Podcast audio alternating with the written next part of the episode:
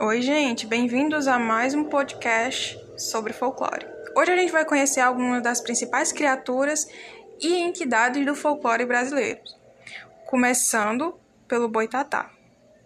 O boitatá é uma grande cobra de fogo que em algumas lendas é descrita como uma cobra gigante e em outras é na verdade um grande fantasma luminoso que se movimenta de forma ondulada, semelhante a uma serpente.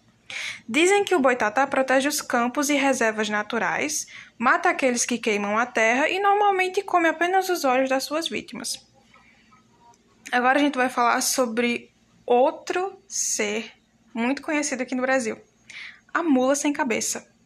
É uma lenda bem conhecida de uma criatura com corpo de mula e com chamas de fogo vermelho raivosas saindo pelo seu pescoço.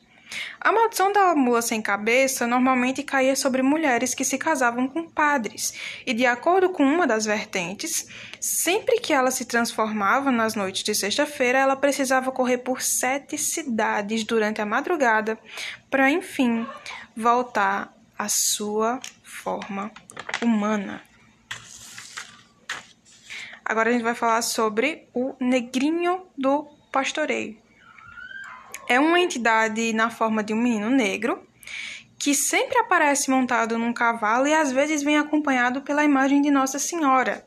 Ele ajuda qualquer um a encontrar coisas perdidas desde que se acenda uma vela para ele. De acordo com a lenda, ele foi um escravo que sofreu maus tratos de um fazendeiro, sendo castigado depois de deixar um cavalo do seu dono fugir. Em algumas versões ele foi morto a chibatadas, em outras ele é morto num formigueiro. Em todas as versões ele volta para assombrar o seu antigo senhor, com um corpo sem ferimentos, montado em um cavalo perdido, e passa a cavalgar todas as noites pelos campos do sul do Brasil. E agora a gente vai falar sobre a pisadeira, uma das entidades que eu acho mais interessantes. Ela é uma entidade que entra no nosso quarto no meio da noite pelo buraco da fechadura e se coloca em cima da nossa barriga ou do nosso peito, nos sufocando durante o sono. Principalmente quando dormimos de barriga cheia ou de barriga para cima. Ela é uma lenda que vem lá de Portugal e é descrita com dedos longos e sujos, com garras cabelos longos e desgrenhados e um sorriso maquiavélico. Esse daqui eu tenho certeza que vocês conhecem. É o Saci Pererê.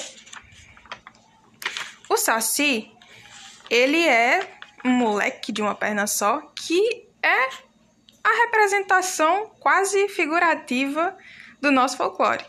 Nos representa muito bem.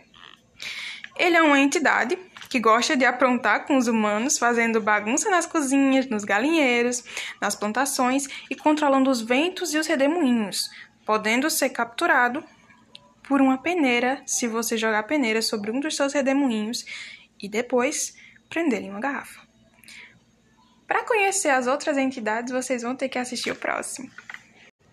Agora a gente vai conhecer um pouco da, de uma entidade dos rios que sempre encantou nas lendas indígenas e que surge num mito que explica a criação da planta aquática Vitória Régia.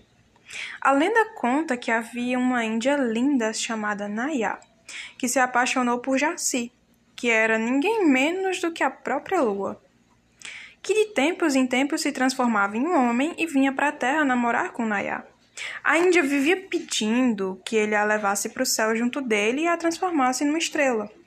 Estava tão obcecada com isso que um dia viu a lua refletida nas águas de um rio e achou que era o seu amado Jaci e pulou, nadando profundo e se afogando. Jaci decidiu então transformá-la em uma estrela das águas e ela se tornou a planta Vitória Régia que encanta durante os dias e noites e nas noites em que a lua não aparece se transforma em uma mulher para encontrar com o seu amado. Agora a gente vai falar um pouco sobre uma entidade também muito conhecida, o Curupira. São muitos e diversos as faces do Curupira.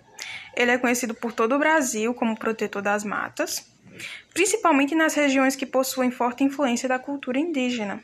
Na crença popular, ele é sempre descrito como um ser pequeno, com cabelos ruivos ou cabelos de fogo e possui como principal característica os seus pés virados para trás.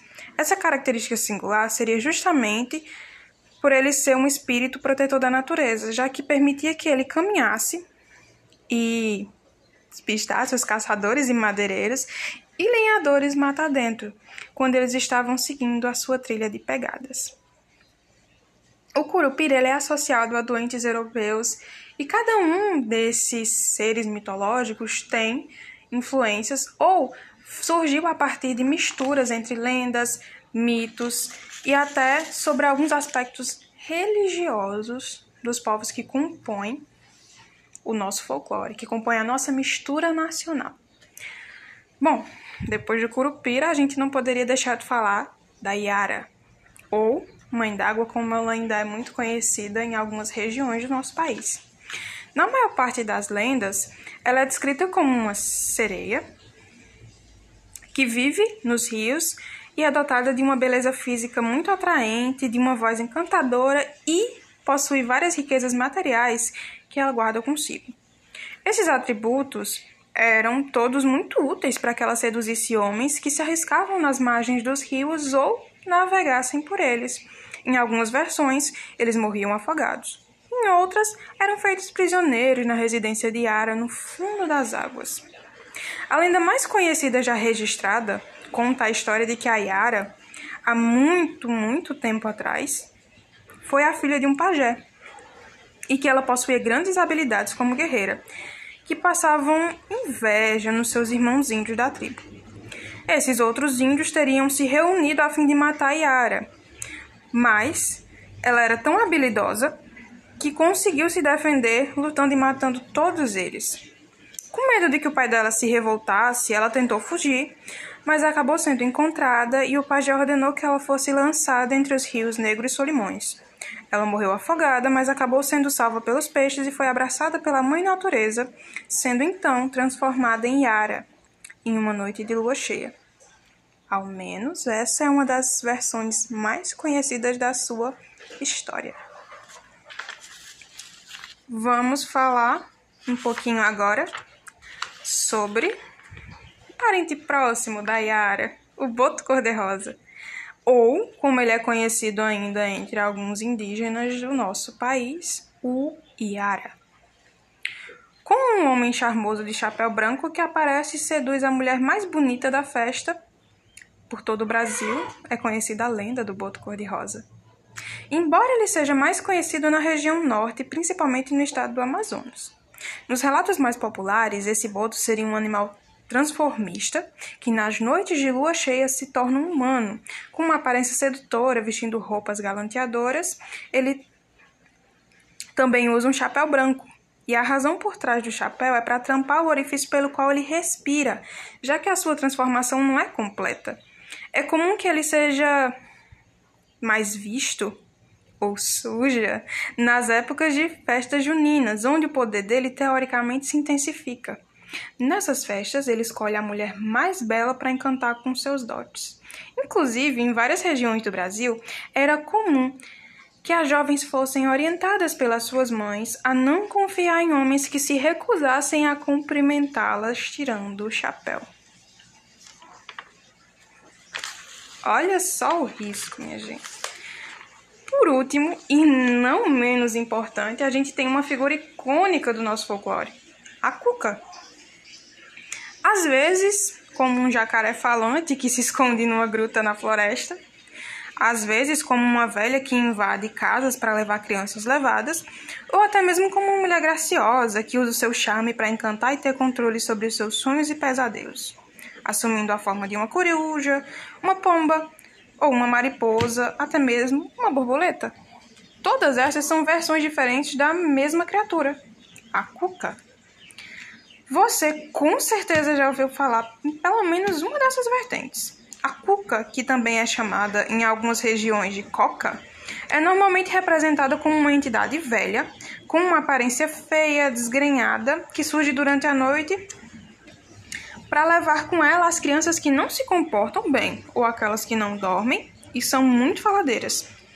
Ela é acabou se consolidando, na verdade, como nas lendas como um tipo de entidade que alguns estudiosos do folclore classificam como fantasma noturno, que engloba todo o ciclo de pavores infantis trazidos pela noite.